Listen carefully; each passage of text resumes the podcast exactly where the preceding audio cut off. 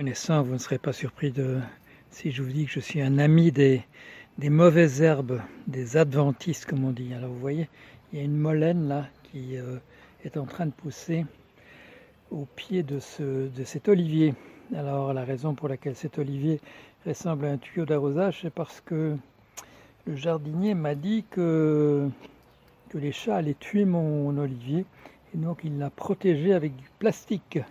Et regardez, il y a une très belle molène qui est en train de pousser là aussi. Ici, voilà.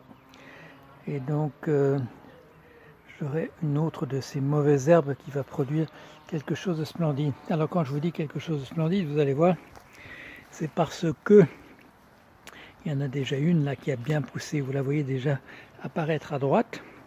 Alors, je passe entre le cèdre et l'arbre de Judée. Et là, vous allez voir cette molène absolument spectaculaire qui se trouve là. Voilà. Alors là, quand j'ai vu apparaître ces feuilles, je me suis dit, il faut absolument encourager ça à devenir aussi beau que ça le devient. Et alors, bien entendu, c'est couvert dans la journée. Là, on est un peu en soirée. C'est couvert de bourdons et d'abeilles qui sont en train de féconder cette splendide molène, une adventice ou, dans les termes communs, une mauvaise herbe.